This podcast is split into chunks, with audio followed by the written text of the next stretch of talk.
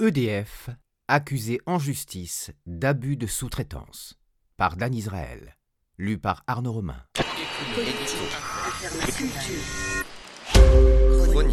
Elles ne sont qu'une poignée contre un mastodonte.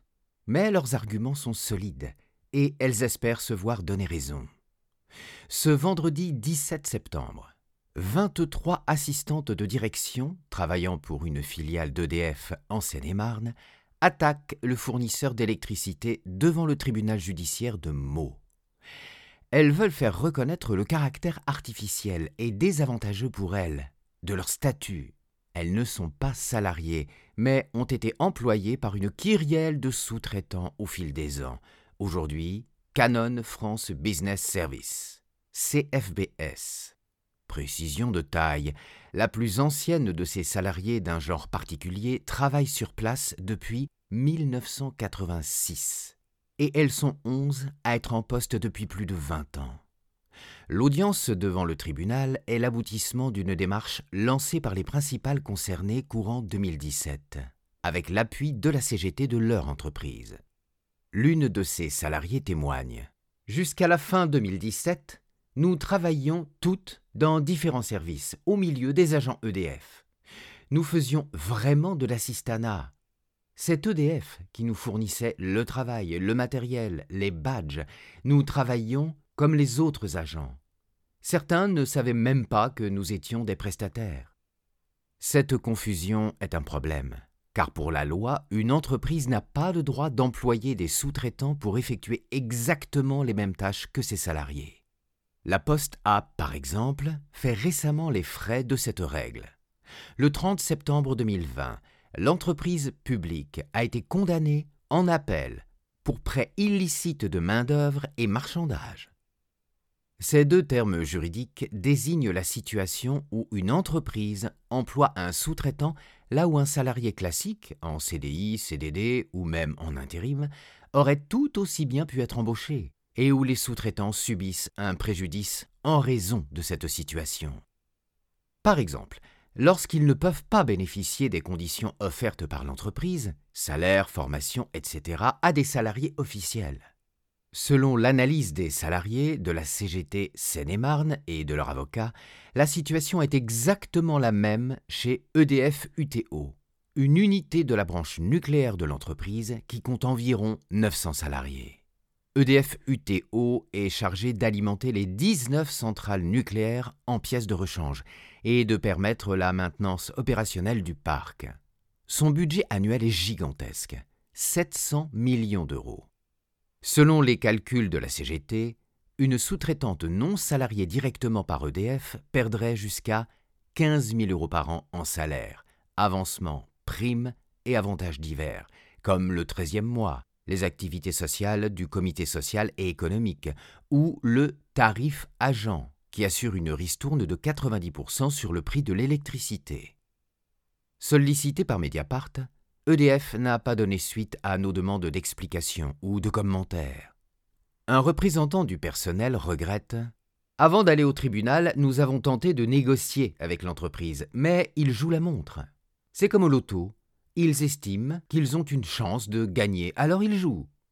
Et ils n'en ont rien à faire de la grande détresse des salariés en question depuis quatre ans. Certaines sont en dépression. Le malaise est important. Les salariés peuvent s'appuyer sur un document qui fait méticuleusement le tour de leur situation. Un procès-verbal de 60 pages, signé par l'inspection du travail le 17 avril 2019 par lequel l'organe de contrôle et sa hiérarchie ont attesté qu'EDF a commis des infractions et les ont signalées au parquet. L'avocat des assistantes sous-traitées, Jérôme Borzakian, salue une enquête assez extraordinaire menée par l'inspection du travail. Ce PV est un brûlot. Tout a été étudié. Les contrats et les prestations ont été épluchés au peigne fin. Salue celui qui s'est largement appuyé sur ce document pour rédiger son assignation devant le tribunal.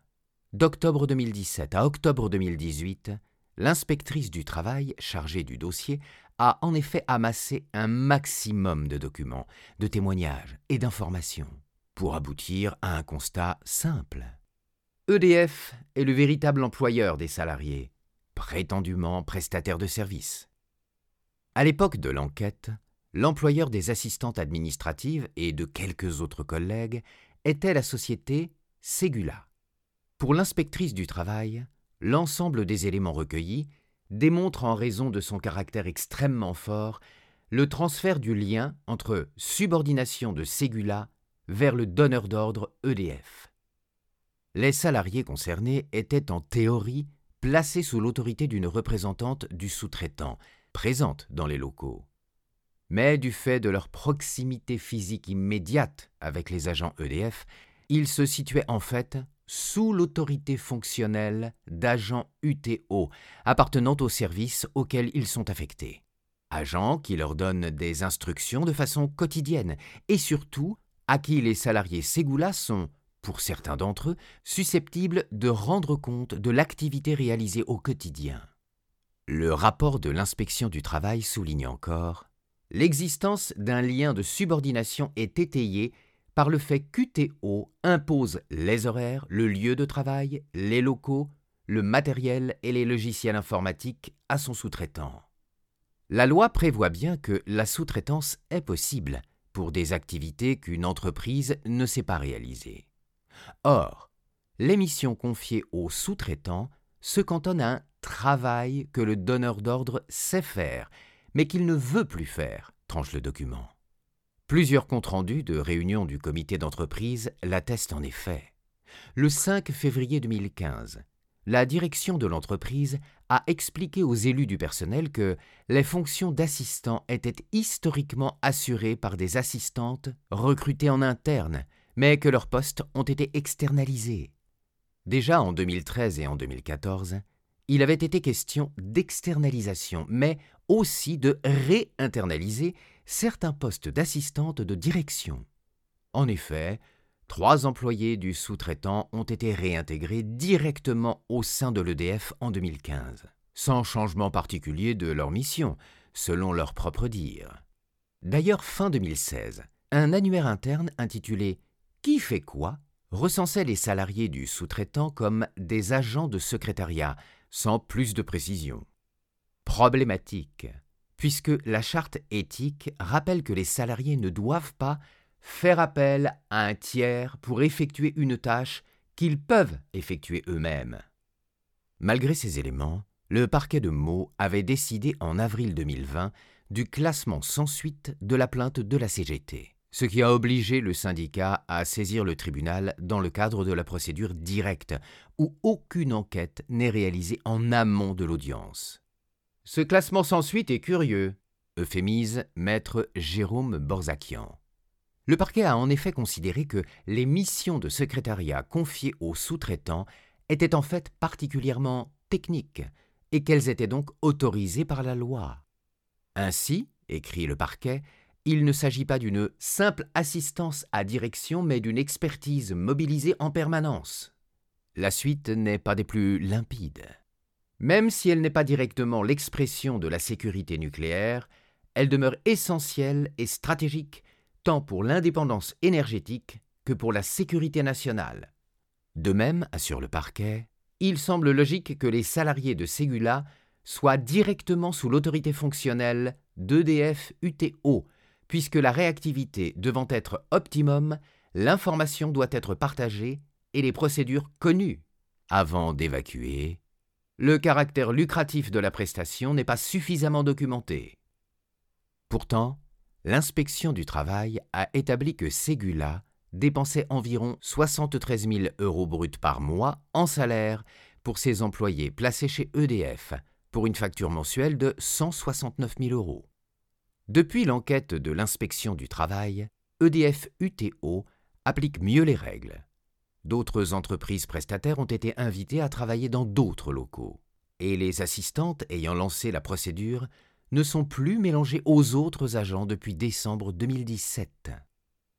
D'autres précautions ont été prises par EDF. L'une des assistantes s'émeut. Du jour au lendemain, il a fallu vous voyer des agents EDF, alors que certaines d'entre nous les connaissions depuis 30 ans. Les femmes qui sont montées au créneau jouent gros. Le contrat du prestataire actuel prend fin en décembre. il est déjà prévu que les assistantes encore en poste sortent des locaux, voire quittent la Seine-et-Marne. Elles craignent aussi de subir une rétrogradation dans les qualifications de leur poste et voient poindre de nettes baisses de salaire, à moins que la justice ne les entende et ordonne à EDF de les intégrer enfin dans ses rangs.